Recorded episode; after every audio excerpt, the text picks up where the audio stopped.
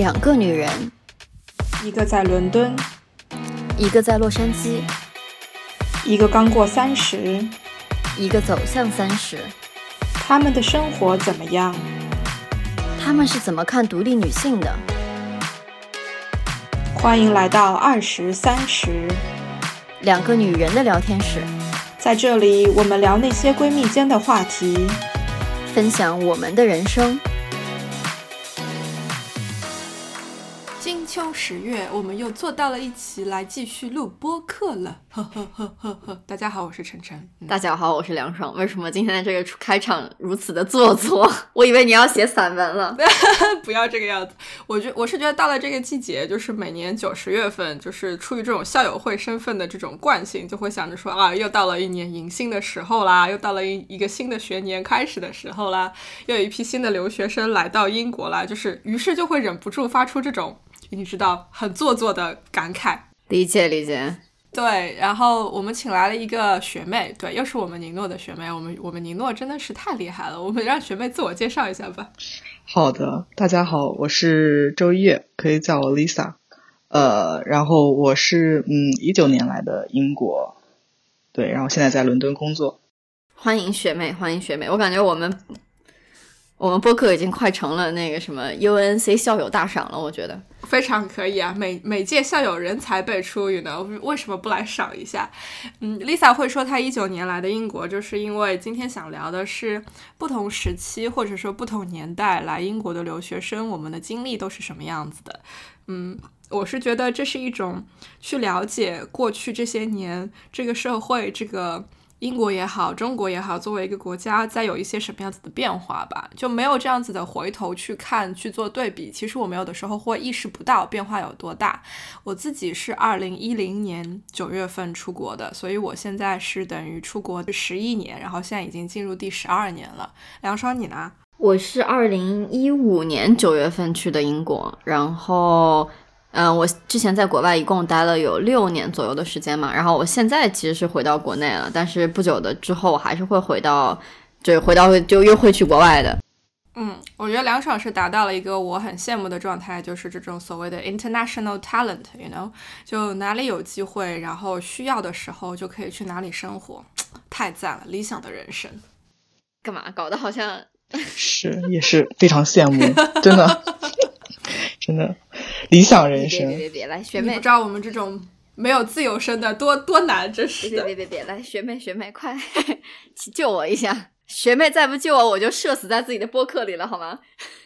来，学妹问你一个问题了，那就是啊，你来英国的时候是什么样子的心情啊？就是那个时候准备的过程什么的，会有忐忑的感觉吗？呃，因为我一七年的时候，其实在诺丁汉交换了半年，所以我一九年来的时候，其实。呃，还挺兴奋的，因为一七年的时候给我的留下的印象真的太好了，然后那个也导致了我就是，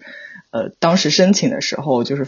就是非常非常想来英国读书，嗯，对，然后所以一九年来的时候还是比较嗯激动的，但是我其实到了以后的前面一个月，然后在伦敦安顿下来，就是会有一点心理落差，就感觉说啊，好像是不是还是村里比较好。对，就这个也是我没有想到的。你要不要普及一下什么叫村里？哦，就是就是感觉这里应该是除了伦敦、曼城，然后伯明翰以外，都是都是那种村里。不过也有伯明翰跟曼城的朋友会觉得自己在村里，就是比较呃生活不便。对，生活不便，然后娱乐选择没有那么多，包括可能呃朋友圈子也会比较小一些。对，因为在伦敦的中国人应该还是比较多的。我那时候准备出来之前，因为我是去兰卡斯特嘛，然后是在英格兰北部，离湖区很近的一个小城市。它附近最大的城市是曼城，就兰卡到曼城大概火车一个小时左右。那它也是算一个 city，它不算一个 town。那个时候。我在上海跟一个英国人聊，他说哇非常好。我说什么叫非常好？他说你会得到非常纯正的英式体验。我说这个是什么意思呀？他说就至少你不是去伦敦那种过于 international 的地方，就伦敦反而很不英国。你在兰卡就会感觉到什么是真正的英国文化，英国人是什么样子的。然后我当时还觉得啊，听上去很不错的样子哎，搞得好像我的那个 experience 会非常的 authentic。然后等我真正去了之后，我才发现哦，原来你的意思就是我会去个村，然后交通非常的不方便，购物也非常的没有选项，然后几乎没有娱乐活动可言。就我觉得你怎么可以叫兰卡斯特一个城市呢？它明明就是一个城镇，好吗？就是像那种。对我来说，更像是城乡结合部的那个中心镇的那种感觉，我就觉得，哦天呐，啊，对对对，对吧？就是就是周围非常的 rural，然后兰卡很有名的全部都是 羊，所以就是我朋友来兰卡玩都会开玩笑说，火车经过的时候，我闻到那个味道，我就知道我到兰卡了，因为空气里全是羊粪的味道，我就，哦，我的天呐。特别想死，然后就是那种感觉，你就觉得就是周围其实很多人都生活在更加 rural 的那种农庄里啊，都是 farm 啊什么的，然后他们平时就会开车进城，到兰卡、到诺丁汉，对对，去 shopping 去满足自己的这种购物日常需求，但是平常其实都不太会来的那种。到后来我搬到伦敦了之后，我才意识到伦敦更加就是很多在伦敦外居住的英国人是把伦敦当做一个游乐。场的，就我需要去 treat myself，或者说，呃，小朋友觉得想要去杜莎夫人蜡像馆啊，或者我跟我老婆想去看戏啊什么的，我们会定一个 weekend，就是找一个周末专门去伦敦，然后像是一个 mini holiday 一样的那种感觉。我觉得哇，原来就这种 tier，就这种等级，真的是来了之后你才会意识到说，啊，对对，这个国家原来是这个样子去看待他们生活的这种地方。对，因为因为我那时候交换的时候，就是其实就是这样的感觉，就是我呃双休日或者圣诞节有有来过伦敦，然后感觉说哦，就是一个，不是说不能说旅游城市吧，就是一个就是进城的感觉，对，然后所以我后来其实再来的时候，那个感觉就非常非常不一样。嗯，但是说回来，就是我那个时候来的时候，我心里很忐忑。我觉得是多方面的，一个方面是我那个时候从来没有出过这么远的门，就是一直到二零一零年为止，我出国唯一只去过日本，我就没有离开过中国，然后。包括什么东南亚啊、港澳台这些，我全部都没有去过，所以就是我对于要坐十个小时、十一个小时的飞机去到那么远的地方，内心就会有一种恐惧，而且我没有出来交换过嘛，所以我完全没有那个概念。然后第二个是，我觉得一年很长，就那个时候我觉得一年很长，就是我觉得天呐，我要整整一年见不到我的家人，然后要去读这个书。然后一年之后会发生什么，我完全不知道，就那种未知性非常非常的高。再加上，比如说我们是，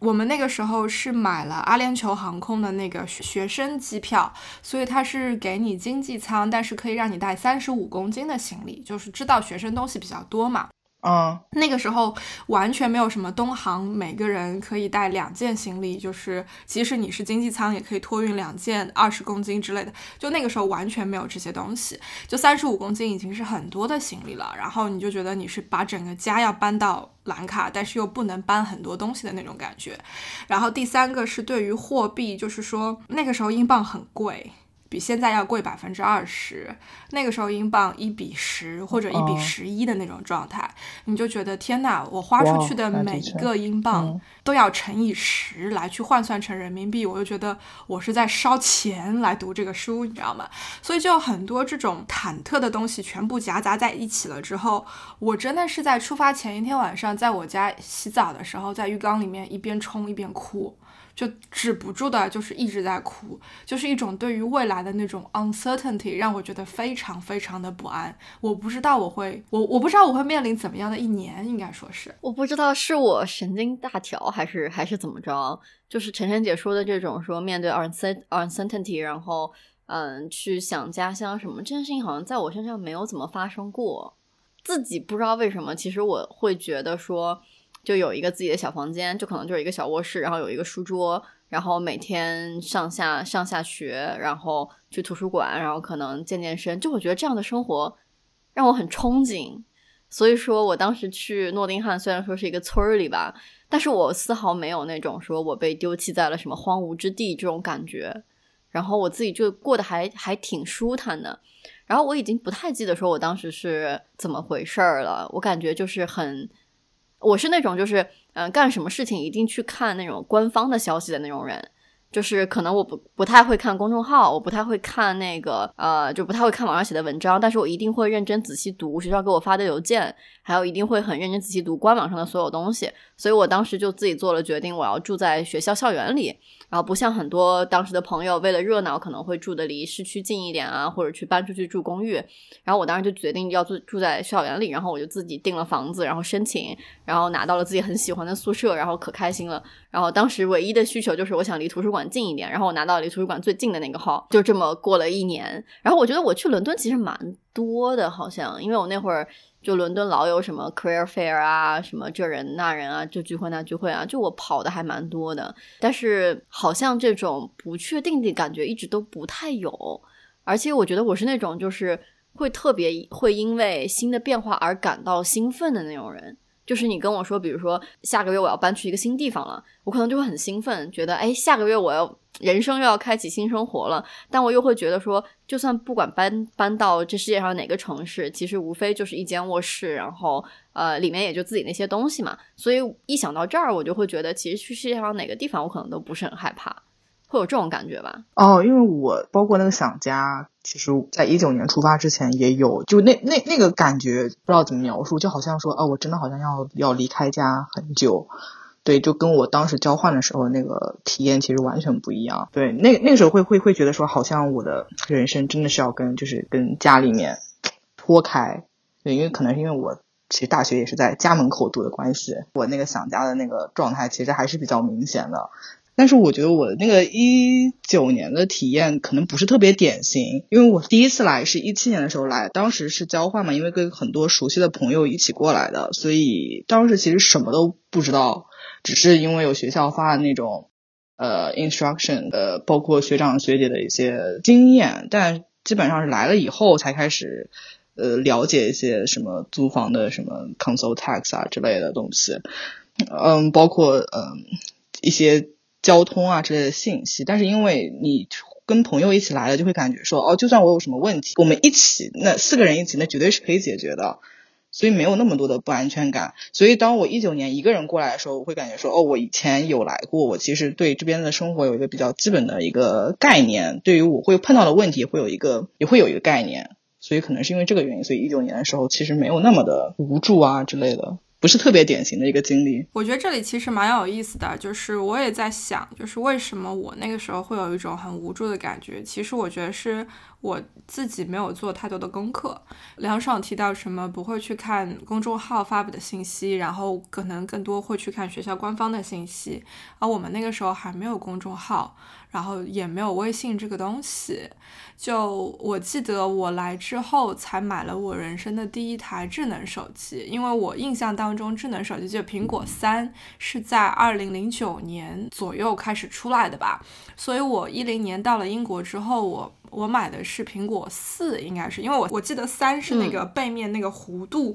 弧线是很大的，然后苹果四是方方正正的，对吧？比较扁的那那个机器，我买的是那个，那是我人生第一台智能手机，那是十年前、十一年前的事情，而且我还在拿到手机之后没几天把我的屏幕给摔碎了。就整个人就很崩溃，然后又是在一个学习用一个完全新的这种系统，新的这种就跟传统的手机完全不一样嘛。你想之前全部都是按键啊、滑盖啊什么的那种，然后本身人又在一个新的那个生活环境里面，整个那个适应过程就很艰难。然后等于完全没有这种网络平台的信息可以提供给我，基本上没有什么人我可以去找说，哎，你之前在兰卡留过学。呃，能不能跟我分享一下，讲一讲那边是什么情况？我需要做一些准备。就那个时候，我是完全找不到这样子的人。但另外一方面，就是也跟 Lisa 讲的很神奇的是，我们那一年宁诺去兰卡留学的人特别特别多。你知道，我们那一批九月二十七号从国内出发的人，我们有十个人一起坐飞机，同一个航班一起去兰卡。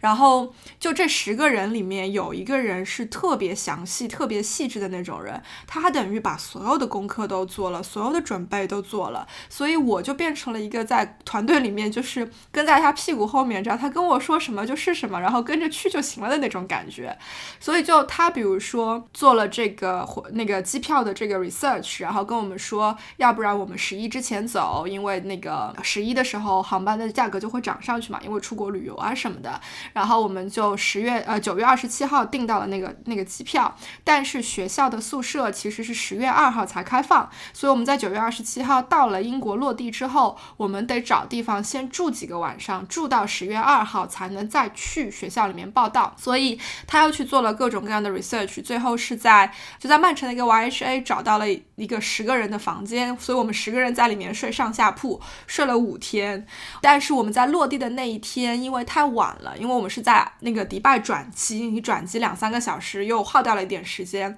所以我们到曼城的时候已经没有火车进城，那还不是什么样，反正就是比较晚。所以我们九月二十七号落地曼城的当天，他找了飞机场附近的一间那个好像是 Premier Inn，好像是。就找了一个那个地方，然后就我们就每每个人订房间，在那边先睡一个晚上，第二天再起来搬去曼城的 YHA 又住了五天，完了之后再。去兰卡，所以就对于我来讲，我刚刚到英国的那一个礼拜，整个人是懵的，就是因为行程变化很多，你完全没有办法 settle down，然后再加上我从来没有出过这么远的门，就变成我的身体也不适应。我记得我有两天的时间在那个 YHA 里面，我整个人是感觉脑子里面天旋地转，我根本站都站不起来。我一站起来，我就觉得就是我的脑子在三百六十度的打转，像那种地球仪，你知道吧？就是那种 一直在滚，所以我。我我没有办法适应，但是就是因为。我基本上没有任何的信息渠道去做去做像现在今天你可以做的那种 research，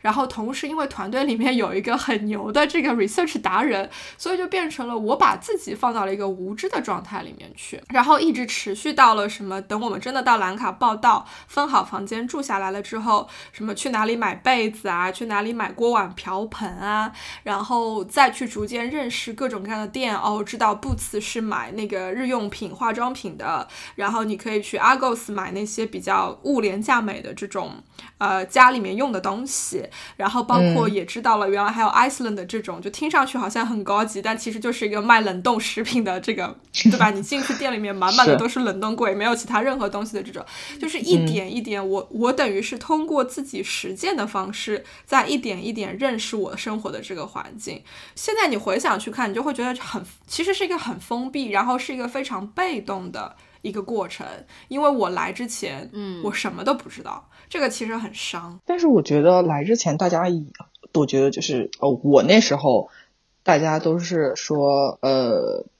就是有一个大的方向，就是说，比如说我到了以后，我得先去买被子，然后去买锅碗瓢盆。但我觉得也就到这儿了，或者说最多就是再加一个，哎，我下了火火车，如果要买地铁卡或者是怎样，就是就是也也也就到这一步，可能也没有说要做到说。呃，功课要做到说，哎，我知道英国有这样怎么样的超市，我要去哪里买这些东西。对，因为我觉得有了小红书以后，就是这个信息量就瞬间就上去了。因为我那时候一九年来的时候，其实小红书还没有那么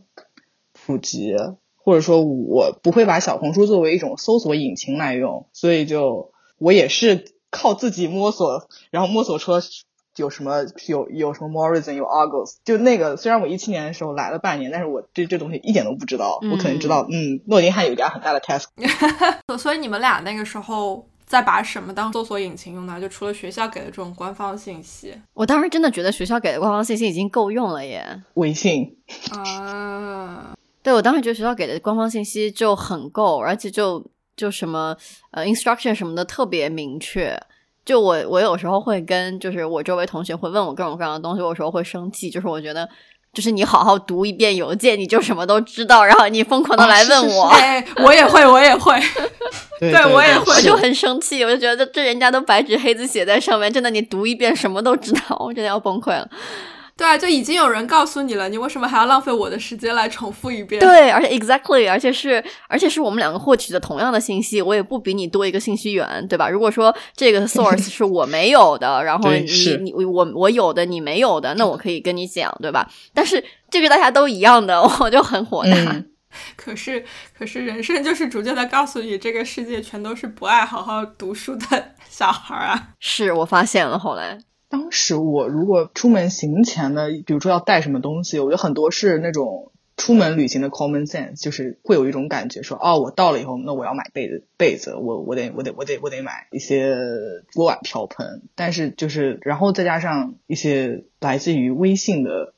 这种平常跟学长学姐聊天，然后道听途说的一些东西，对，其实也嗯不是非常仔细的 research。其实，我觉得 Lisa 跟我有点像的地方，就我们两个人都是出于一种 problem solving 的这种角度嘛，就是说我要去那个地方生活，然后我。需要哪些东西？那我需要这些东西，我应该去哪里得到？以最终的目的出发，然后去反推，去寻找那个解决路径，从而去认识到、了解到说，哦，有哪些地方可以去，有哪些地方、哪些店可以满足我什么样子的需求？对，因为我去之前，我订宿舍的时候，就先保证自己不要睡大街，然后再保证就是宿舍周边是有一个就是超市，然后我当时看，哦，边上有家 Tesco，OK，fine。然后还有家中超，哎，好像步行十分钟那那也可以，对，然后边上还有地铁站，那那也就行了，对，其实也没有做别的更多的那那个搜索，就感觉说，哦，好，我至少能安顿下来，然后后面的事情我们可以后面再去解决，那总能解决了。就是觉得我我我脑子里现在已经想不起来我第一次去英国的时候了，实话说就什么都想不起来，我脑子里现在唯一能想起来的是我一八年，就是当时第一次到美国。然后那是我第一次第一次到美国，然后在一个国家要就是长期的生活嘛。我之前去过美国，但是没有生活过。我就记得当天晚上，然后我就跑到周围的超市去买被子，什么这些场景就还蛮历历在目的。而且我记得当时我是我们整个，就我当时是整个班嘛，然后我是我们班应该第一个去美国的。然后当时就很也很也是就是我探索到很多东西之后，就跟大家讲，就是哪里能买被子啊，然后哪里要买什么啊，什么这种东西，就突然觉得。嗯，这个是也是也已经是一八年的事情了，好久之前了。然后我就觉得自己那段时间就是需求特别少，因为我一八年面临的情况是我一八年去到美国，但是我一八年可能刚到美国的一周之内，我要交一篇大论文，就是 LSC 的毕业论文嘛。然后当时就还没有写完，所以我就我记得我干事情就是我先能保证自己啊饿不死，然后有那个就是有地方睡。然后我就要去图书馆，然后开始写论文。就那会儿就觉得自己的需求特别特别特别少。哎，我觉得刚来英国的时候好像是这样，就是先保证就是基础生活就可以，然后后来慢慢的才会，我觉得应该是转运以后吧，认识到有转运这个东西以后，就发现哎，我可以买这个，可以买这个，可以买这个，然后东西越来越多。在一开始我一九年或者一七年刚来的时候，就是生活用品就可以了。但我其实好像都没有用过转运哎，哦，转运可好了，好好安利一下，零食都可以转运。哦，是是，因为现在价格下来了。我觉得转运这个东西真的很神，我也是呃去年开始才接触到的。但等我接触到的时候，我觉得好像这个市场已经很成熟了。我自己感觉就是就是我是有一种 stereotype，一步一步发展到今天的嘛，就是。你要国际运输任何东西其实都很贵，然后我因为我记得，比如说我刚来英国的时候，我逛遍了所有的店，当然也是因为兰卡这个村实在是太小了，你那个你那个 High Street 从头走到尾八分钟就走完了。But anyway，就是我想买一件羽绒服，但是这边当时我能找到所有的羽绒服都不符合我的审美。所以我最后让我妈从国内给我寄了一件，我妈还特地就是因为羽绒服很蓬嘛，她就特地扎的特别特别的紧，特别特别的小，然后给我寄了一个很小的包裹过来，也花了一千多块钱人民币。你想那个时候就很贵很贵，所以就是那个时候的那种印象，就觉得你能不要寄国际快递你就不要寄国际快递，因为真的太贵了。到后面，比如说你寄个文件，一张 A 四纸也要四五百块钱什么的，那种时候你就觉得说 OK，就不要去动。可是 all of sudden 就是突然之间一夜之间，好像发现这个东西不再是这么一回事了。因为比如说我最早开始接触的时候，是我会在日本的网站上面买。代购的那些化妆品啊、护肤品，然后他们当时他们这个网站是，比如说你买满一万五千日元，还不是两两万日元，他就。国际包邮，它是 EMS 包邮，然后它就会直接寄到英国来。我觉得天呐，就是你只要买一百磅不到的东西吧，就取决于这个汇率了，对吧？就你买一百磅不到的东西，它就可以包邮。那这个里面其实说明邮费的成本已经很低了。我是在那个时候才开始意识到说，哦，原来这件事情正在发生。然后到现在这个转运，我觉得真的是造福我们海外华人的好吗？就是很多东西。一模一样的东西，甚至更难看、质量更差的东西，在在英国的网站上面的价格就是比淘宝至少贵个百分之三十到五十，对吧？然后你在淘宝上面可以选择的东西选项又多，审美又符合你的审美，然后你再付一个转运的费用把它运过来，其实成本依然会低于你在英国网站上面直接购买的这种成本。我就觉得这个从生活便捷上面来说，真的就非常不一样了。这也是另外一个方面，就是让我感觉到了。我们海外华人的这种生活质量跟消费水平一直在往上涨，其实就是往上涨，体现在于我们的需求正在被不同地方、各个国家各个方面的商业所意识到，然后被认可到，所以会有这种 service 的出现。我第一次用应该是在疫情的时候寄口罩，然后当时发现，哎，其实也不是很贵。因为当时其实记得是呃 TNT，然后 DHL 这种，其实还是比较贵的那种线。然后后来说，哎，其实你可以寄 EMS，只是说它时效就会稍微时间长一点。那我第一次寄的时候，我会想说，OK 那，它可能会一个月，但是其实两个礼拜、三个礼拜就到了。然后价格也，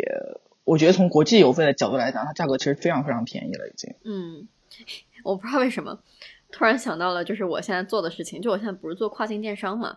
其实你们知道，很多做美国、英国的跨境电商都是直接从国内寄邮寄的小包去英国的，就是你在英国下单，然后我从中国给你寄，就可见现在的邮费是有多便宜，而且直接直接走空运的都是。而且最可怕的是，就包括你很多时候可能十刀不到的一个东西，然后包邮，包从中国到美国的邮费，你真觉得这个就是很神奇，这个商业真的。所以说，其实对，就完全推动了整个跨境电商这个行业的发展吧。我觉得就是这个邮费的下降。所以现在为什么有大量的中国的卖家，其实在中国的广州和深圳，但是其实他们是面对英国和美国，就是全球的客户的嘛。就是真的这个物流没有我们之前想的那么复杂，或者说那么贵了。对，我觉得确实是是一个趋势。我遇到过，就是很多中国的卖家，因为我在亚马逊上，比如说买一个手机壳。然后下了单之后，你收到 invoice 或者收到 receipt，你发现卖家的信息就是在深圳或在广州这种。对的。什么呃浴室里面的防滑浴垫啊，还有什么我买我还买过那种放米的那种容器，就是缸啊什么的，其实全部都是中国卖家，全部都是从中国出来的。我发现就是有各种各样不同的合作模式，就比如说如果它挂在亚马逊这样子非常大的平台上面，他们其实是直接在英国亚马逊的仓库里面租了位子的，所以他们等于发一大一次性发一大批货从中国运到亚马逊的那个 warehouse 里面，完了之后。只要在客户在亚马逊上下单，他们就委托亚马逊帮他们那个做快递，就是把把东西寄出去。然后也有那种是自己在英国直接租 warehouse，不通过亚马逊的平台，可能他们放在 eBay 上面也卖，放在亚马逊上面也卖。然后他们会写清楚，虽然就是我看上去是一个海外卖家，因为我是中国卖家嘛，但是我的货都是在英国发货，所以我们保证多少天内可以发到你手上。然后第三种就是梁爽说的这种。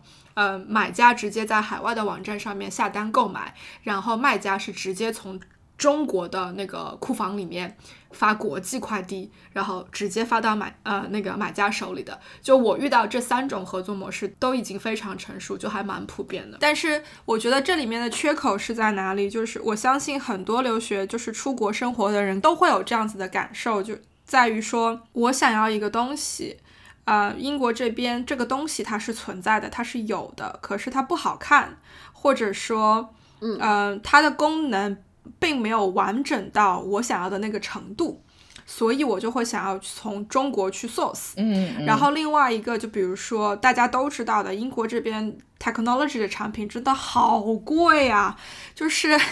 莫名其妙的贵很多。然后再就英国应该是是最贵的。对，然后你就变成那我一样买一个苹果的产品，我是不是想办法托人从美国带？一样买一个国国内品牌的东西，我是不是想办法从、哦托人从国内带？因为就会省很多钱嘛。就其实。因为我们是，我们有过那样子的，就是 exposure，就是我们曾经得到过那样子的物美价廉的产品，或者说得到过那种长在我审美上的产品。我来英国之后，这对我来说是一种失去，那我就会想方设法再去得到，于是就会通过各种各样的途径去寻觅嘛。嗯这个我发现是蛮大的一个思想上的不同，就是我的英国同事、我的英国同学，因为他们没有得到过那个部分，所以他们并不知道哦，原来一双袜子可以更便宜。嗯当然，他们有 Primark，这是另外一回事。就他们不知道说哦，其实是有这么多选项，有这么多钱可以省的。但是我们是显而易见有那个需求在的。因为曾经拥有，所以永远惦念，是吗？嗯嗯嗯嗯嗯嗯嗯，对，因为我前段时间要买要换电脑，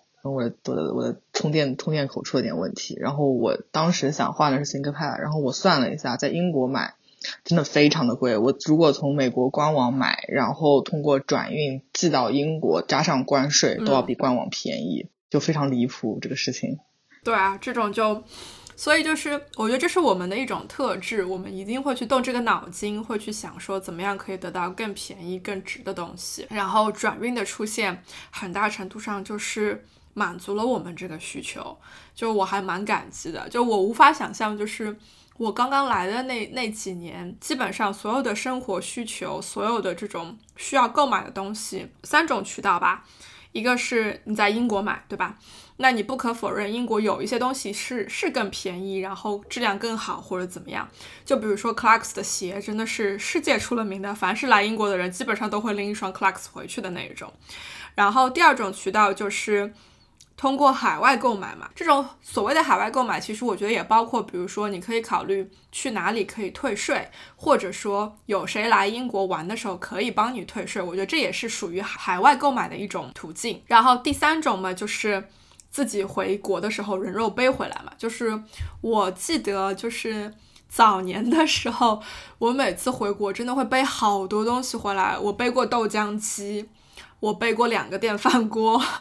然后背过各种各样的食材，就是很多食材那个时候是这边买不到的，或者说比如说很上海特色的一些东西，这边是没有的。哪怕你去中国超市买所谓的什么宁波年糕，我觉得跟宁波年糕也还是差很多的。就我会想念这种东西，然后我就会从国内背过来。但是现在转运这个东西存在了之后，我觉得对于新的留学生来讲，完全没有这个必要了。就是你的行李里面不需要背这些东西了，你直接转运就可以了。对对对，是。但还有一个就是，我刚来的时候，其实大家很多会用二手，就会去收二手。应该说，我一七年来的时候，大家都会选择背电饭锅来英国，然后我们四个人的时候背了三个电饭锅，每个人背了一个，以防它坏了。然后，然后到一九年的时候，我的室友们就是可以做到，除了被子或者说包括被子以外，所有东西收的都是二手。就是已经可以做到这个这个这个地步了，我觉得也蛮也许也也也是就心态的一个变化。对，包括因为你现在你一九年的时候，你获得信息的渠道也更多了嘛，你有各种的二手群，有各种的新生群，有各种的呃校友群，然后所以出二手收二手其实非常的容易，包括价格，没错，没错。呃，然后包括你的 variety 都增加了。对你这个是让我想到还有出什么二手麻将啊，是，啊、是，对都都不是生活必需品，已经到了精神娱乐层次的那一种。对对对，是的，是的。因为我在二手群里面看到过空调，就出那个在在出出这种空调、洗衣机、钢琴、吉他这种，这这这这已经算是比较常见的了。但当时出那个空调，呃，要一百磅的空调，啊真的有人买，不过也是比较的的确比较需要。嗯，对我还是比较震惊的。对你你说二手这个，就我刚来的时候，我们完全没有那个平台嘛，就是找不到任何二手。我记得印象很深，就是那一年圣诞，我来伦敦找我朋友玩，然后我朋友是在 LSE。我来那一次，我觉得真的是给我打开了新世界的大门。首先，我才知道伦敦有多贵。就那个贵的概念，是我住的是学校的那个 ensuite，一周九十七磅。嗯，然后我朋友住的是 LSE 的 onsuite，在 Liverpool Street 那边，一周一百二十多磅。我觉得我这个物价就差很多。然后第二个是我不知道，就是我没有那个城市大学的那种概念，就是我也是来了之后我才学到说，哦，LSE 的宿舍是散落在。城市的各个角落，对吧？因为整个对对对，对吧？就都在那区，就是就是离学校可能多少范围之内的那种，你得自己去选择，所以就变成了你得去做 research，说哪一区是你喜欢的，你自己去那个去看。因为兰卡是一个有 campus 的那个大学，而且这个学校是离市中心。步行要四十分钟、三十分钟距离的，你坐公交车得十五分钟，所以它是一个非常遗世而独立的那种那种学习氛围，你知道吗？就除非基本上，除非你是本地人，所有的人都住在 campus 里面，然后你日常的生活，除非你是要晚上出去喝酒，你得打车进城，平时你是完全不需要离开 campus 的，所以整个那个。概念上对我来说都是新的。然后第三个，我从他们那里了解到的，原来是他们当时不需要，基本上不需要买锅碗瓢盆，因为他们入住的时候，上一届学生留下来的锅碗瓢盆什么的，就全部都在。厨房里面，就他们没有扔掉，然后学校的清洁团队即使来清洁打扫的时候，也会不扔掉，因为他们知道你其实可以继续用下去，你就没有必要有那个资源浪费，不需要新的学生再去买一波新的。我就想说，哎，其实这个概念很好啊，为什么我们不去做呢？就等到我们。二零一一年九月份从兰卡的校园里面搬出来的时候，我们收到的所有的 instruction 都还是，请你把你所有的个人物品全部清理干净，然后垃圾全部都得扔掉。就厨房里面除了这些、这些、这些、这些以外，其他什么东西都不可以留。我觉得这样多浪费，多可惜。但是最后出现的情况就是，就在那个 portal 那边门卫那边就直接开了一间房间，就说大家。带不走的，呃，但是依然可以用的东西，可以在那个房间里面，就你放在那个房间里面，然后由学校统一去处理。就是说，等下一届新生来的时候，大家可以到那个房间里面自己去选择，然后就免费拿什么的。我们就说 OK，这样就比较合理，比较可以接受。所以我觉得这种。就那个时候的这种处理方式都还比较 old school 嘛，因为我们没有这种群，然后包括我是我应该是在一六年、一七年左右开始在微博上面找到了一些账号，就是专门做英国的二手转卖、转让的这种帖子啊什么的，就你只要发博，然后你 at 他，他就会转发，然后就给他所有的 follower 什么，这都是。很后面的东西，所以其实这也是一种一种转变。然后收二手，但是我现在发现，怎么讲？我的朋友就有过，比如说一八一九年之类的来留学，或者一七一八年来留学，然后他们走的时候，像梁爽这种留了一堆东西给我，然后然后我们就我我我也会去那些二手平台，然后说看有没有什么。好的，可以留给学弟学妹或者转让给学弟学妹的。但时至今日，比如说我家 storage 储藏室里面，我还有两只闲置的吹风机，我还没有转出去，我都不知道该怎么办了。因为我觉得现在有了转运这种东西之后，好像感觉学生朋友们也不会很需要。大家更不会走二手了，可能，嗯，我刚刚就在想，我说我感觉我在国外养成了一个非常习惯用二手的习惯，然后就就以至于我回国之后，然后我也会去看闲鱼嘛，有些时候，然后我就发现闲鱼上卖的东西就感觉还不如买一个新的来的划算，然后后来回国之后就开始变得开始买新东西了，但是我在美国确实我的手里的大部分东西，家里的家具也全部都是二手的，就没有。就我我我不知道，我可能当时也不不怎么知道转运这东西，所以也就没有去想过这个。其实还是愿意去买二手。我觉得有些时候，我我觉得我的思路可能更变成了说，不是说我为了省钱，而是我就很害怕浪费。我觉得我现在也有这种心理在吧，就很奇怪。但是我觉得我如果现在。比如说缺那种大件，不是缺那种大件，缺那种不是吃的东西，我第一个反应会去哎看看二手群。对我也是这种反应。对我只有吃的东西才会才会去看淘宝下单转运。我要我要忍住自己想问你在淘宝上买了些什么好吃的。哦，我买了一些宁波特产。哦，对我上次买到那种那种笋，那种笋罐头，嗯、包括那种盐烤笋，还有那种什么呃台条花生，哦、他们现在都有罐头，所以转过来其实就是不会破损出发前怎什么样，拿到你手里什么样。对，我觉得这些年变化很大的，就我们在这期节目开录之前，我跟 Lisa 在聊的是大闸蟹，因为就 就现在到了吃蟹的哦对季节，对对不对？就是我们很多这种。饮食上、生活上的需求，在英国也出现了本土市场来尝试满足。然后小红书的崛起，就我们都提到小红书，我觉得真的是一个革命性的变革。就是，就你突然之间你知道，哦，原来荷兰一斤那个 hairy crab 就是毛蟹，只要什么十几欧，然后伦敦的周超要卖五十八磅，就是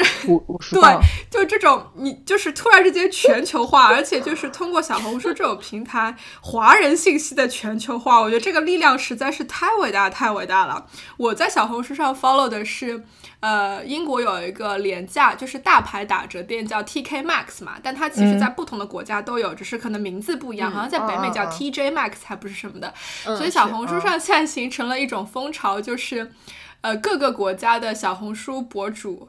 都会分享在 TK Maxx 或者 TJ Maxx 淘到了什么价廉物美、性价比极高的奢侈品牌货，就比如说什么 Celine 的包啦，然后什么、什么牌子的衣服啦之类的。我觉得这个现象真的是太厉害、太 impressive 了，我完全没有办法想象，就我在刷 iPhone 四的那个年代会有这种东西出现。对，包括因为比比如说，因为我会因为租房啊什么的，我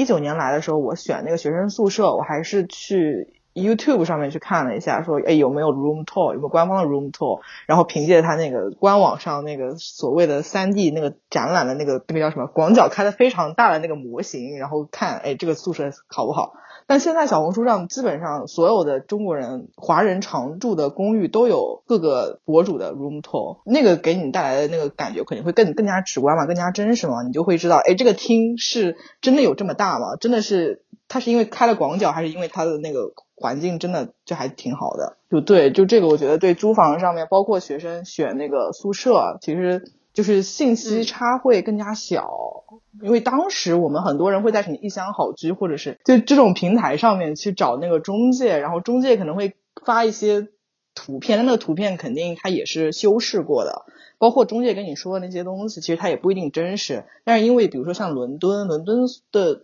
学生宿舍太多了，你很难去找到那个真的住在那边的那个人跟你说这个体验是怎么样的。所以其实，在选宿舍的时候，还是盲盒的性质比较多。但是现在有了小红书，这个盲盒的概率就大大降低了。你基本上所有中国人住的宿舍，你都可以找到有人发 room tour，有人分享这个这个这边的那个什么前台啊、管理啊怎么样，包括噪音啊什么的。对这个对选择会更加容易一些吧。太透明了，信息真的。对，这是我回过头来，我想问你，梁爽，就是比如说你当时对于官方信息的这种呃信任程度很高嘛，但是有没有像 Lisa 讲到这种开盲盒的感觉，或者比如说有没有觉得啊，好像跟你想的，或者说跟你读出来的理解的不太一样这种？好像没有诶，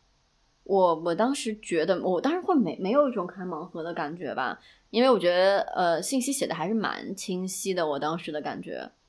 就是它里面有什么呀，包括你布局图其实也都能看到嘛，就你被分到那个房间号什么的，你那个布局图你都能看到，所以其实我觉得没有觉得信息差那么大，但是可能你不会在提提前有一个提前的观感。就是你现在如果有 room tour 的话，你可能会觉得我提进去之前知道它是什么样子，但是当时可能不太会。对你可能进去之后恍然大悟，哦，是这样子的。嗯，对，或者说你可能对房屋的新旧啊什么的，嗯可能会和你想的不太一样。我觉得其他其实对就就还就还好。对，我觉得可能就当时可能我因为比较信任学嗯校的宿舍嘛，然后学校宿舍相对来讲，我觉得他们的质量监控做的也算比较好的，所以就是不太会出现说非常你意料之外的差的这种感觉。这让我联想到，就是很多年前我接待过呃国内来的客户，然后当时我遇到了一个很大的文化上的冲突差异，就是说客户那边要求能不能住嗯 Holiday Inn 这种假日酒店之类的连锁酒店，然后我们这边的团队表示。我们要好好接待你们，我们不可能给你去订 Holiday Inn 这种这么 low 的 连锁酒店，我们要给你订也是订这种英国比较啊 bespoke，、就是那种小众的，然后有英国特色的酒店，这样你才能有一种比较独特的英伦体验嘛。所以最后就是我们这边的团队决定，就是忽视客户的身那个需求，然后就定了一个 在 Strand 上面，等于就是在泰晤士河边，很市中心，离 RCE 跟 Kings 都很近的一个一个酒店。然后背后就是 Common Garden 的那一种，就你从英国人的角度出发，你会觉得哇，真的是一个得天独厚的那个地理位置。然后你要去玩，你要去嗯逛街，什么都很嗯方便。然后泰晤士河基本上就在你的面前的那一种。我当时是负责去接机，因为全公司就我一个人讲中文。我去接了机之后，一路陪他们到了酒店，然后帮大家 check in 了之后，啊、在大堂里面等大家下来，我带他们去中国城吃饭。第一个下来的那个客户就跟我说房间有点小，然后我心里在想，嗯，我知道，因为当我们决定给你订一个英式传统酒店的时候，你就不可能指望拿到很大的房间，对不对？然后他说，你知道我们为什么想住 Novotel、Holiday Inn 这种吗？就是因为不是盲盒，就是用今天的话来说，就不是盲盒嘛，就是比较 standardized。对，非常非常标准化，非常统一化，所以你开门你就知道会是什么样子。对对，而不像这种 bespoke 的酒店，就变成每一个房间可能都不一样，形状可能都不一样，然后可能这个房间少个角，那个房间多个柱子的这一种，他们其实非常不适应这种。然后我们的团队就完全没有办法理解，就觉得你们怎么这么不 appreciate 我们给你选的这么好的这种 英伦体验的？然后就哦天哪，我没有办法就是 close 这个 gap，你知道吗？然后真的你要放到这种日常生活的诉求上来说，我觉得我们我们的文化背景、我们的成长这种过程，就是决定了我们的诉求是会不一样的。就好像他们有一些人喜欢某一种菜必须怎么样做，不然他不爱吃。那我们也是一样的嘛。可是为什么就是我？我一开始总觉得，就是我们这种诉求就不被正视，就不被认可，他们会贴上标签，会觉得说，哦，你们中国人就是很会很奇奇怪怪，要吃这种我们不吃的螃蟹，要吃这种我们不碰的什么什么东西，就是为什么你们就不能正视一下？就是说，其实这就是不同人的这种饮食习嗯惯跟饮食诉求，或者说生活诉求。哦，因为我一七年来的时候，哎，又要说这事儿。一七年来的时候，就是那个呃诺诺丁汉 Beeston 那个特别大的 Tesco，我后来发现那个 Tesco 其实已经有了比较多中国人口味的东西，包括大白菜，包括那个出前一丁，都是可以在 Tesco 买到的。对，当当时我觉得说，哎，还可以。然后我一九年来的时候，边上边上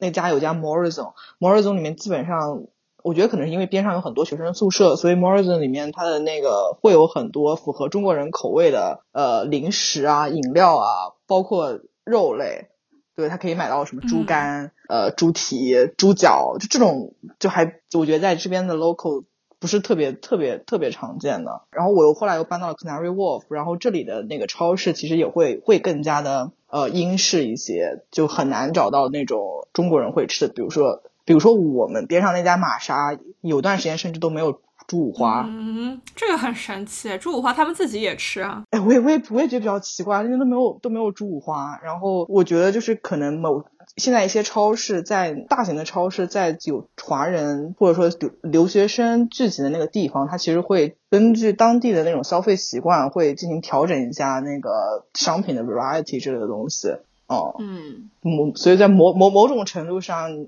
你会感觉说，哎，我在英国其实现在生活已经可以可以被当地的那种本地的呃市场满足了。对，就算不去中超，我其实还还是能在 Waitress 或者 Morrison 买到比较符合中国人口味的东西。这应该是件好事吧？对对是。我当时在就去英国的前两年，然后是吃了两年宿舍的那种餐的，就可见我被西化的有多严重。对，然后就可能刚开始觉得不太适应吧，但后来就觉得哎，还还挺好吃的。我也不知道为什么会有这种想法。但是我到了美国之后，其实去中超会比较多，就是会自己下厨啊，然后做中餐给自己吃。但是我整体觉得，其实我的口味其实呃还是被西化的蛮严重的。然后这种感觉是我回国之后，然后会觉得大部分的菜都。呃，调味料偏多，而且油放的很多，我会有这种感觉。对我在国外可能也养成了非常喜欢吃生食的这种习惯。然后回了国内之后，又很少有这种生鱼啊、生肉啊给你吃，所以就还挺不一样的。就包括喝热水这个事儿也是，我妈现在也老说我说大冷大冷天为什么喝冰水？但是就是你在国外习惯了之后，就好像也不是觉得一定要喝热水，然后好像也不觉得大冬天的喝冰水肚子疼，然后就慢慢真的就被同化了。我觉得我是一个特别容易被，就特别容易被同化，或者说特别容易适应进新环境的一个人。但我觉得很有有有一个原因，可能是就是你当时选择的是学校宿舍，但如果你就是在外在外面住的话，又会完全不一样。因为学校宿舍你你没有办法做饭嘛，你其实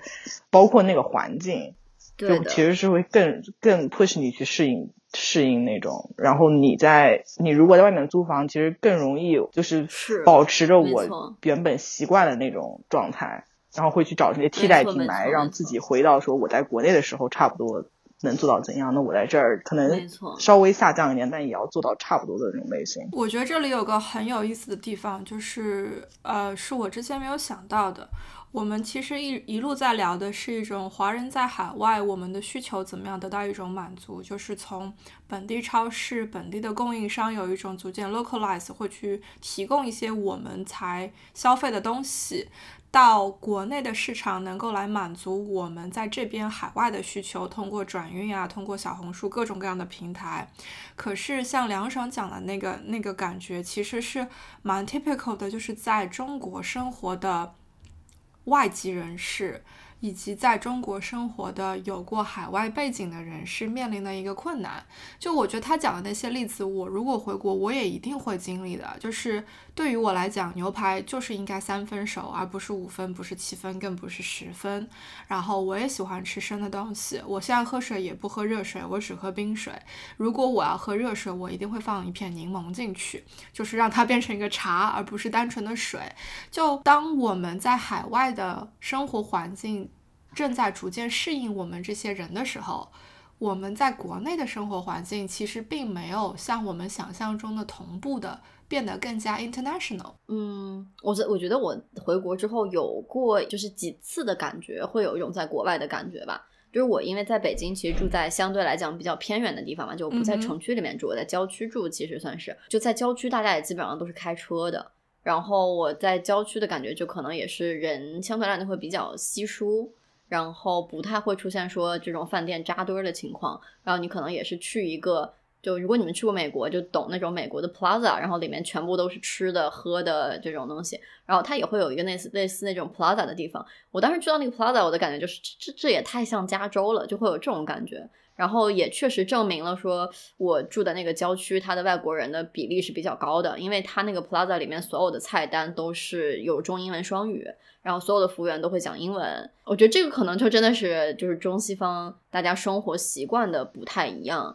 就是可能我觉得可能西方人他就是找那种村的感觉，我只能说就是呃，然后你一碰到村，然后你就会觉得很西方，然后我们中国人其实就是很喜欢热闹，很喜欢城的感觉。我今年的十一的时候，然后因为我家乡有一个老街，然后它重新修整过新开，然后就人特别特别特别多。其实我。呃，回国到现在，就是我其实不太适应人特别多的时候，因为我不知道你们有没有注意到，就是中国人和中国人之间的距离和你在国外的时候人与人之间的距离是非常不一样的。就中国就是真的就是人贴人，然后在国外你就会觉得非常不舒服，就是觉得就这个人为什么靠我这么近这种感觉。然后但是走到那个老街的就整改好的老街的里面的时候，当时就真的人挤人，人特别多，然后我就有一种特别特别温馨的感觉，因为就是感觉就像你小时候逛庙会，然后你。很小，然后你爸，你爸必须要把你扛在脖子上，然后才能保证你丢不了，然后以及能看到很多东西，就是会有那种很热闹的感觉。然后当时我就在那个里面走，就觉得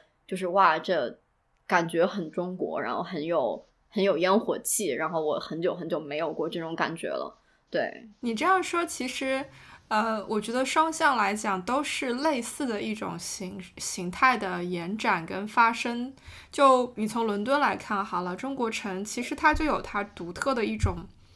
烟火气，就它的那边的街就是很油腻，因为中餐它其实油烟就是比较重嘛，就是会很热闹，然后颜色也很重啊，就是各种 decoration 什么，就会让你觉得很不英国。然后包括 Canary Wharf 金丝雀码头，其实是华人我觉得密集程度非常非常高的，就我收到过很多很多各种各样的 comments，有很多英国人，英国自己人是没有来过金丝雀码头的，因为他们觉得这不是。英国，就英国不应该是这样子的高楼林立，而且这么密集的挤在一起。也有国内的朋友跟我说过，他很喜欢 Canary Wharf，因为让他觉得是在香港，就跟香港很像的那种感觉。包括就是所有的建筑都是新的嘛，然后比较比较 modern，对吧？然后就是生活非常的便捷，因为因为你各种所有的 facility 都比较新的情况下，你不会出现那种什么今天电梯坏了，明天屋顶漏水水了这种这种事情的发生概率非常非常低。其实这些都是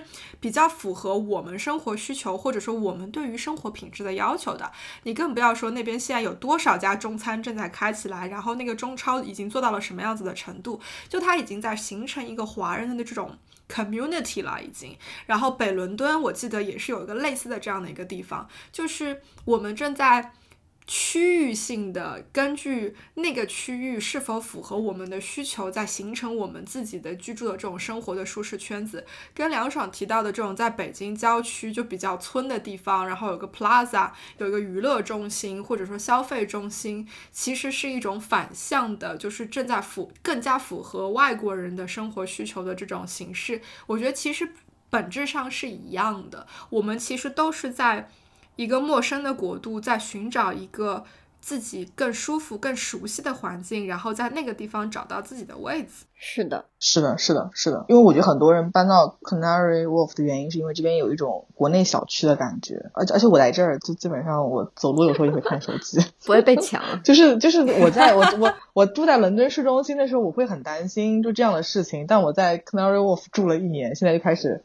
嗯逐渐降低警惕性，就那种。嗯，洛杉矶其实有很多那种高级公寓嘛，就是那种可能华人或者华人学生会住的住的比较多的，就是安保会比较好，然后设施会比较奢华，然后这样子的。但是我记得当时我跟我室友，然后决定从我们旧的房子搬出去的时候，然后他就跟我说，他很想去一个很很 local 的地方，然后。呃，就是不要说那么便利，因为他觉得住在公寓里面，可能你也不需要跟美国的这种水水水水电局打交道，你可能也不需要自己去呃设网费啊什么这种，就他觉得他想体验一下 local 的感觉，所以我们当时去搬到了一个非常 local 的一个地区，然后那个地方就没有什么亚裔，然后也没有什么华人，基本上都是白人。那个那个公寓他进去之后都没有冰箱，然后我们需要自己买冰箱，然后需要自己去 set up 呃那个网络。然后需要自己去打电话给水电局，然后把水费续上，电费续上。就是我觉得这些东西还是怎么说吧，就是当你经历过一程之后，我觉得我我会觉得就是好像更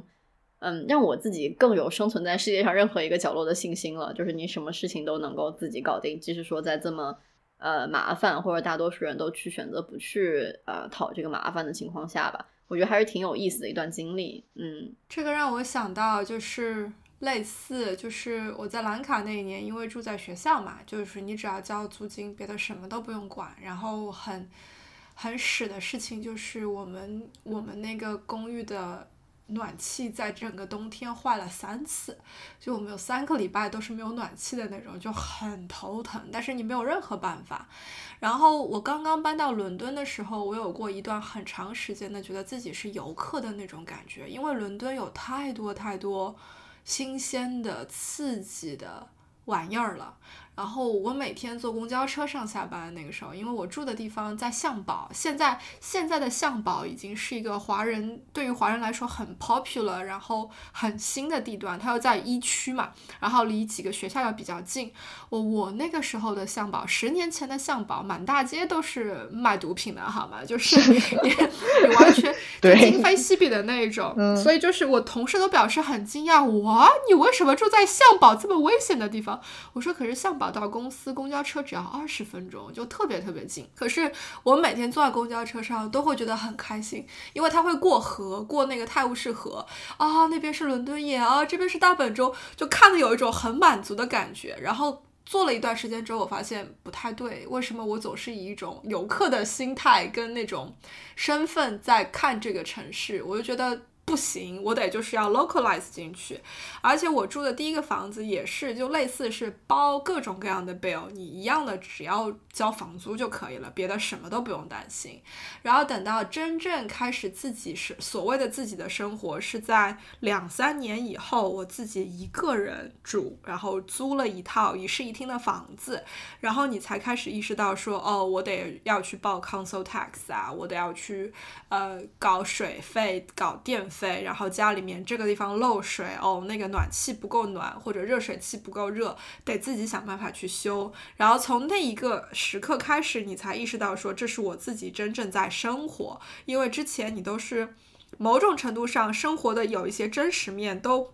通过其他的方式被你规避掉了嘛？对，然后你你会觉得哦，就这就这么简单啊，你只要找个房子住就可以了。可是等到你真正自己在 maintain 一个房子的时候，你才意识到有好多好多的事情。然后我觉得我还在一个学习的过程，就是这是小红书现在还教不了我，但是我正在努力学习的。就我很喜欢种花花草草的东西，然后小红书对于我来讲，作为一个搜索引擎功能强大的另外一个地方是。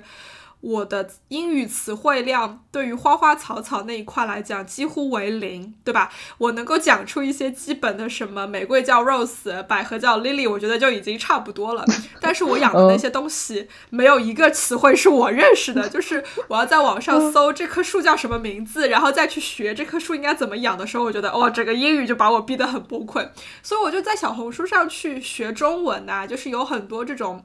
呃，花艺店啊，或者怎么样，他们都有在开自己账号，然后会录视频教你这个东西可以怎么样去维护，什么时候施肥，怎么样浇水，什么什么叫见干见湿，这些这个就极大的程度上满足了我在英国的生活需求。但是我的知识的获取是在我的母语的体系里面，对我来说就很方便。然后我就在设想，现在我住的是个 flat 嘛，是个公寓。不久的将来，我是想要买一个 house 的，想要买个小别墅，不管是独栋还是联排或者怎么样。我希望有一个自己的后花园，那我会种树或者会怎么样？然后最近我从我同事那里学习到了一个知识点，就是你有了自己的花园以后，单单请一个园丁，就是 gardener 是不够的，你有的时候还得找找那个 tree surgeon，就是直译过来叫做树的外科医生。然后我就表示这是什么东西，然后他老婆就跟我科普，他说。今年，比如说季节温度很反常，我们家的院子里有两棵树就 confuse 了，然后在不该落叶的时候开始落叶，然后开始局部蜕皮或者怎么样，这个其实是反常不正常的，所以 gardener 是园丁是没有那个能力来来处理这种问题，我们就得要找一个树的医生来给这棵树看病。然后，然后再来教我们的园丁，或者教我们自己怎么样去照顾好这棵树。我整个人就内心就觉得，天哪，这都是什么东西？我要怎么学这个东西？然后我就想，嗯，我只能靠小红书来教我了。换作是十年前，我觉得我没有，我没有渠道，就是哪怕是五年前、六年前，我是没有那个渠道去。搜索很多这种中文的信息跟材料，然后能够在尤其是生活的这些方面，然后去跟英文那边的材料对上，从而去把我的知识空缺给补上的。就现在我觉得是有这个条件的。就你油管上面你去搜，呃，任何的菜谱啊，然后生活各种犄角旮旯的东西，你都可以找得到中文的这种媒介，然后给你分享信息。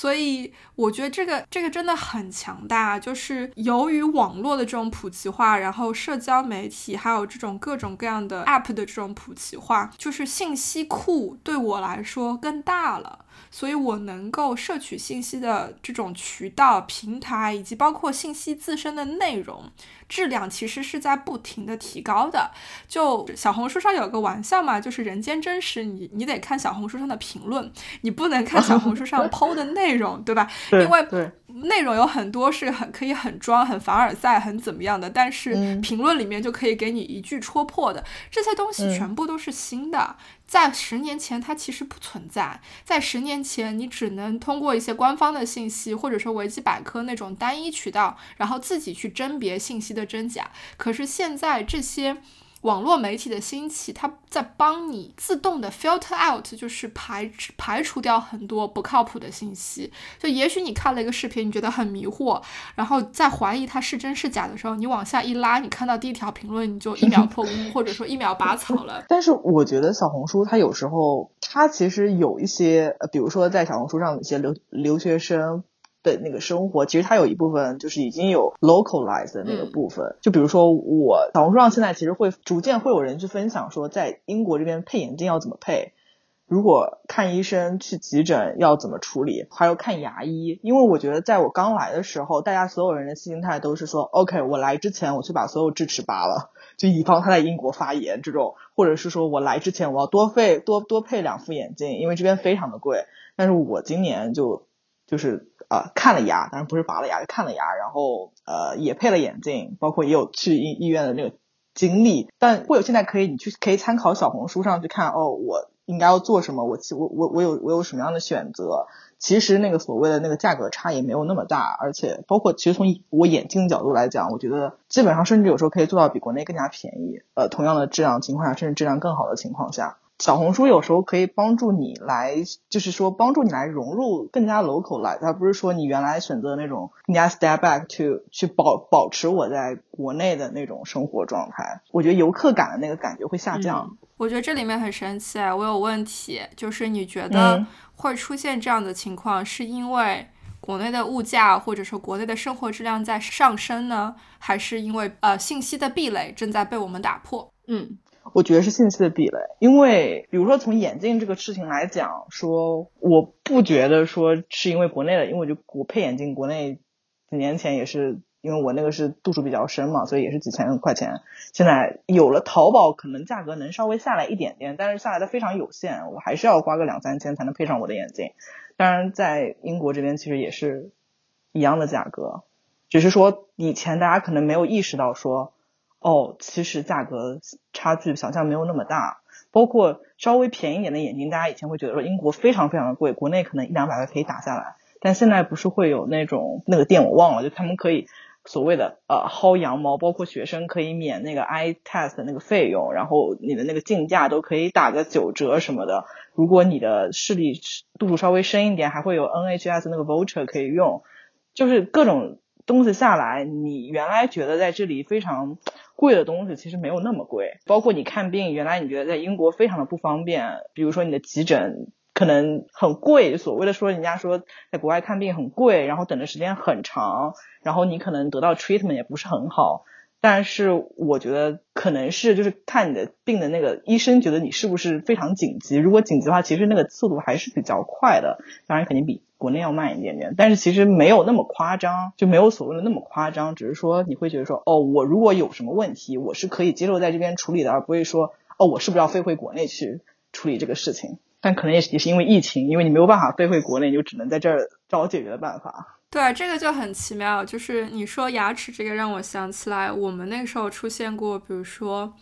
呃，不知道怎么去看白人医生，或者说英国本地医生的这种牙医嘛，那就会去找会讲。中文的就是这种华人医生，对对对，然后结果比如说什么可能技术不够好啊，因为我觉得就看病这个方面来讲，还是存在一个壁垒，这个不是信息的壁垒，其实是一种是 practice，就是说英国人不多，每一个医生日常看的病人的数量跟国内的一个医生日常看的病人的数量完全不在一个级别，所以其实很多时候他们的经验累积不起来，或者说累积的那个程度跟速度跟国内还是不能比的，就有一些。病也许国内的医生看一眼做一个那个检查，他就知道是什么问题了。可是这边的医生可能会让你做很多个检查，抽你个十管八管的血，他才会知道是什么问题。这我觉得这个壁垒还是存在的，就是因为他们 病人数量不够多，unfortunately，他们的经验其实有的时候就是不够丰富。但这个只是存在于日常的这种看病的程度上啊，你不能拿去说顶尖的医疗那一块，因为英国在顶尖医疗这一块的研发以及它的那个投入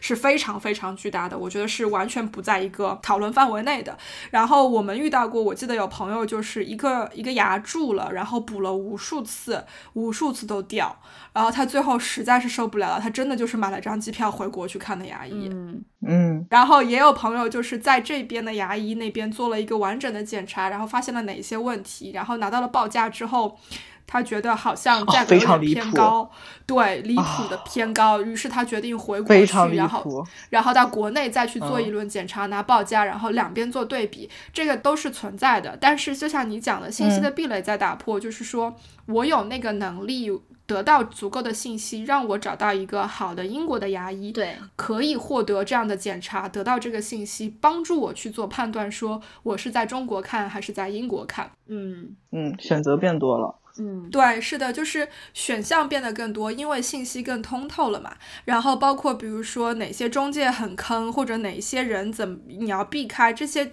你都可以在网络上找得到。就是我觉得这个确确实还蛮大的一个区别。但我我在想的另外一个区别就是说，我觉得在消费能力这个方面其实是有变化的，就是每一代留学生。都要比前面一代的留学生底气更足一些，这个是一个历史发展的必然过程。就好像比如说中国的中产阶级正在不断的增加，对吧？就是父母亲更有钱，或者说条件更好的这种家庭正在不断的增加。我们出来的时候，零九年、一零年出来，你读一年研究生要花个二三十万，其实在那个时候的二三十万跟现在的二三十万不是同一个价值了，对不对？然后包括比如说。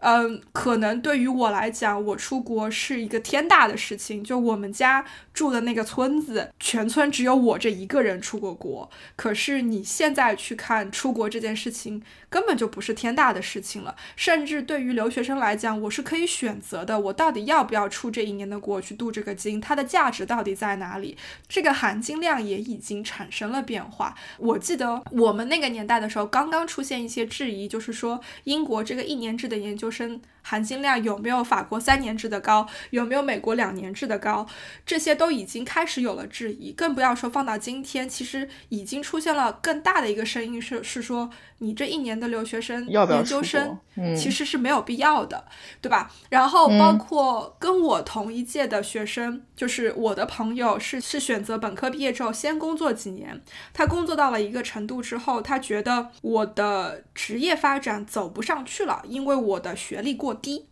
那么我必须要有一个研究生文凭，才能让我在 career 上面走得更高一些。这种时候，他的出发点就是他读研的这个出发点是完完全全不一样的，因为他更看重的是我有研究生文凭这件事情，而不是其他任何的事情。所以他非常理智的选择我来英国读，因为英国只要一年，我不去美国，因为美国要两年，而且更贵，我更加不可能去法国。所以这种时候，你就意识到就是。他那个时候来读研的心态，跟我当初来读研的心态就已经不一样了。然后更不要提现在的留学生，从消费力来讲，从这种生活方式来讲，我们出来的时候可能更多会抱有一种我是来体验，然后我想要融入当地，我想要 max maximize 我的这个 experience。但是现在因为出于比如说更功利、更现实的一些目的，我作为一个留学生，我不觉得我需要 localize 啊，我反正就来这里一年，那我。怎么舒服怎么来，读出了学位，拿到了文凭，回去就好啦。因为我来的目的并不是为了来体验，或者说并不是为了留下来，甚至并不是为了有一个 international 的这种 development。因为可能国内的就业市场更好，国内的生活更丰富，那我不求英国的任何东西，等于是，所以变成了我的各种各样的生活需求，我的目的就完全不一样。是是的，对，就是你的，其实你对于生活上的东西的需求，就是会比你对学业上各种的需求会更加多一些，就你会更加看重我在这儿的体验，我要住得好，我要吃得好，我要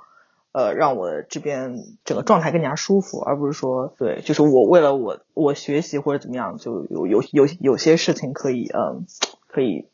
就是比较妥协一些，我是觉得说，在我当年出国的那个时候，就是可能一七年之前吧，就是如果说你有出国和不出国两条路，而且你家里又负担得起，其实大部分人是会选择出国的，大家可能不太会犹豫，因为觉得出国还是能学到很多东西，然后回来也是大家很认可的。但是就是现在，然后因为也有前段时间就是朋友的，就是弟弟妹妹嘛，然后来问我说，呃，建不建议他们出国去读个研啊什么的？其实我就会问我说，如果你将来你确定了你是要回国发展，其实我不太建议你出去，因为出去的话，很很现实的讲，就是呃，如果你出国，你拿不到一个很好的工作经历，你可能就拿一个一般的工作经历，而你又不是想要过安逸生活的那种人，那你其实在国国内走的这条卷的很苦的路，你是注定要去走的。然后我倒是建议说。可能早一点去走这条路，会比你比如说在国外晃了一段时间，然后再去走要容易的多。而且在国外现在的工作经历可能也没有之前想的那么吃香。就你如果在国外是很亮眼的，是和别人真的能分开的过这种工作经历。然后或者说你独立带过项目，我独立创造过价值的，我觉得还是会，呃，国内还是会比较认可的吧。但凡是说我在国外就只是按部就班的工作，那你是完全拼不过国内的这种应届生或者说工作一两年的人的，因为他们接触的整个项目的广度也好，深度也好，都会比在国外强度要大很多，甚至翻倍。那其实对于国内的就业市场来讲，你再翻回来就业，我觉得是不利的。所以之前也是朋友的妹妹，然后来问我，她想去英国读研嘛，但是她现在手里可能有一份国内德勤的这个 offer，然后来问我说应该怎么选，然后我就建议她，我说如果你确定你是就是想要自己拼搏出一番事业，而且你确定你将来想要在国内待的话，我说我其实不建议你出去，因为出去的话回来的话，其实国内的人会觉得你浪费了一年奋斗的时间，其实是。但我觉得现在有些。心态还是有些变化，就是说，因为有些时候真的太卷了，我就感觉还是很多人想就是稍微躺平一下下。对，我觉得如果想躺平的话，对，有些时候，包括现在一些信息的那种 overload，会让你觉得说，好像我们就为了争这一年两年。但我有时候又会想说，OK，其实我工作我退休六六六六十岁，我工作三十五年，其实那个。跨度是很长的，我有时候不不不是很想去争这个所谓的一年两年，然后把自己弄得非常的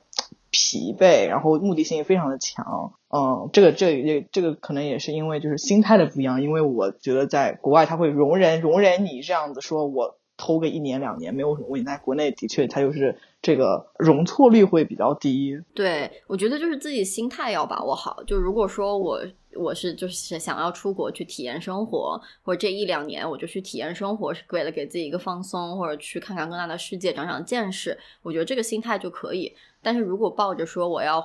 出国一段时间，甚至在国外工作一段时间，以至于我回来之后能够爬这个社会阶梯爬得更快，对，那那我觉得这个心态现在就就没办法了，这个确实实现不了。我很喜欢 Lisa 说的这种，就是你其实。摊开来讲，每一个人，你的职业生涯就是三十年、四十年，就是看你自己想要怎么样去 position 嘛。就我们之前也聊到过，就有一些人就想着说，我就提前把用十年的时间把三十年全部烧完，然后我就可以过上半退休，对吧？用钱养钱的方法，然后去去用下半生去体验这个世界，去享受生活，这是一种方式。那有一些人，就是绝大部分人可能更适合的，就是我就是想要这一辈子躺平，那我就这三四十年，就是稳稳的按部就班、步步为营的这种方式，一点一点往上走，然后不会用一种非常急功近利或者说 short sighted 的方式去衡量我今年达到了多少，我明年达到了多少。其实，呃，欧美绝大部分人都是这个样子的。另外一个方面是，国内其实。真的，我们已经到了一个我们国家在整个世界的这个 market 里面，它的分量够大了，够强了，就开始有一种更多的资源，或者说更多的玩法规则正在在我们国内的市场形成，对它正在回流，所以就好像很多。接下来会有越来越多的 business case 会在中国产生，就是没错，就是所有的管理学的这些东西其实是美国弄出来的，对吧？但是美国会弄出来，其实是基是是基于英国的很多这种经济学的原则什么的原理，站在那个肩膀上，然后再去把它进行下一轮的发展。可是我觉得接下来更多的发展会在中国产生，而且很多的这种 case，你在英国、你在美国、你在世界上任何其他国家是很难复制的，因为我们有很多这种文化的独特性、人口的独特性、性经济的独特性等等，所以这个回流我觉得是正在产生的。这个回流就体现在了我们这种。留学生或者说海外生活的人的身上的很多这种方面，不管是国内市场能够来满足我们海外市场的需求，还是说更多的人去理性的选择我出国与否的这个决定，然后包括从而去考虑自己的职业发展、职业的生涯，因为。国外的月亮已经没有那么圆了，就是我觉得这是一个很现实的事情，两边的这个 gap 正在不断的缩小，然后更多的是你能够平起平坐的去衡量，我更喜欢哪边的生活方式，我更喜欢哪边的工作环境，我想要什么样子的人生，然后我去做那个选择，就是这是过去十年的一种新的发展，就十年前的我出国的时候完全不是这样子去考虑的，更多的是一种哦，我想要去试一试，我想要去看一看，我能够。要走多远？如果不行了，回家是一个 backup plan，这是一个是一个后备后备选项。现在的留学华人留学生就已经没有这样的选项了，因为他回国工作，他不是一个 backup 了，甚至有可能不选择回国工作，你会错过很多东西。我同意。对对对对对，这是我当时拿到 offer 的时候非常纠结的点，就在于说，哦，我回国。呃，可能我能做我更加喜欢的工作，包括我的工作内容会更加有意思。但在这儿，我可能需要 sacrifice 一下，就是你，你这个时候你需要，你需要去做一个衡量的，就是你想要怎样的选择，而不是说，就我觉得这个的确就区别非常大。对对，包括我觉得也是因为国内在那种 emergent 的那种状态，这边已经算是 match mat metro 那种，所以我觉得国内正那种财富积累的那种状态，的确是会有更多的机会。是的，是的。而且现在怎么说呢？就也看到越来越多的在国外待了很多年，然后或者留学过的人，嗯，从可能刚去的时候决定在那边定居，然后到现在说重新回到国内，我觉得反而加速了整个的这个回流的这个过程。因为你现在回来的这批人是有国际视野的，然后他们是见过好东西的，哎，他们能创造很多东西出来，所以说就变成了说，嗯，国内成了他们发展的一个土壤，然后。呃，也带着整个国家，然后发展的速度也越来越快了。我现在是就有蛮强烈的这种的感觉吧。然后我认识的就是两边跑的人其实也不少，就大家可能两边都没有放弃，但是他们也明确的知道说说，呃，国内有很多东西他们割舍不下的，然后或者说国内的资源也好呀，或者说国内的资金也好，确实是国外可能给不到。对，所以我觉得整体来讲，还是可能这可能是新一轮的全球化。就可能我们之前聊的更多是商品的全球化，然后物流供应链的全球化，但可能新的全球化就是人才的全球化，就是呃那些很 top tier 的人才，他们一定是在全世界没有国界的去流动的。但是就是有有有一个点啊，有点敏感，就是我感觉就是可能是国内的呃这个发展，大家更加有自信。三号其实会让有些人对于这种国外的经历会没有那么 open。嗯，我觉得是这样子的。我回来之后的感觉就是，我刚回来之前也有这个疑问，因为我在呃 B 站啊看很多这种视频，就包括很多人很讨厌留学生啊什么什么的。但是我回来之后发现，你周围真正会接触到的，就是你的圈子，以及说呃周围真正会帮助到你，以及说你真正可能需要去学习的那个圈子，他们还都是有海外背景的。非常非常的明显，但这个可能是因为是我们的经历，有时候 somehow 决定了我们处在的那个圈子，所以我们其实有时候会感觉不到那个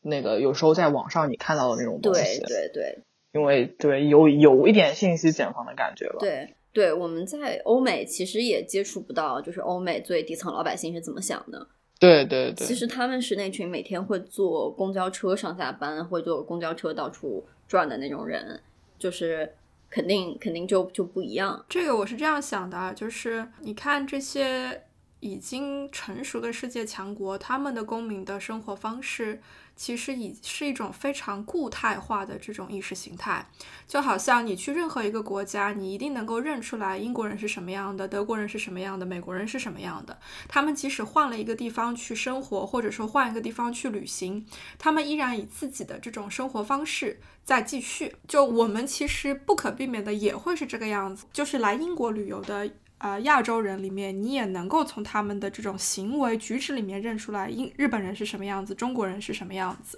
然后这个背后代表的，其实就是他们意识形态的一种一种相对比较成型，或者说比较固化的一种体现。我觉得这个不可避免。另外一个，我觉得必须要面对，或者说必须要承认的是，像我们这样子，我跟 Lisa 这样子在英国定居。工作的这种状态，除非我们嫁一个英国本地人，嗯，否则我们其实永远跟英国的本土文化是有距离的。我同意，就是我同意，你只能通过这种对对对家庭的这种对对是 bonding 才能够帮你真正的 localize，不然的话，你你得找到非常非常好的朋友。就是我觉得是交到英国本地。特别无敌要好的朋友是第二种途径，帮你 localize。其实你需要的是一个人作为那个媒介，就是把你领进那个门。然后同样的，就是我们的这种环境回到中国，除非我们。Again，就是在中国 settle down 一样的，我们其实需要重新找一个非常本地的中国人，再把我们带回那道门的另外一边，不然的话，我们永远都是被洗过的，就是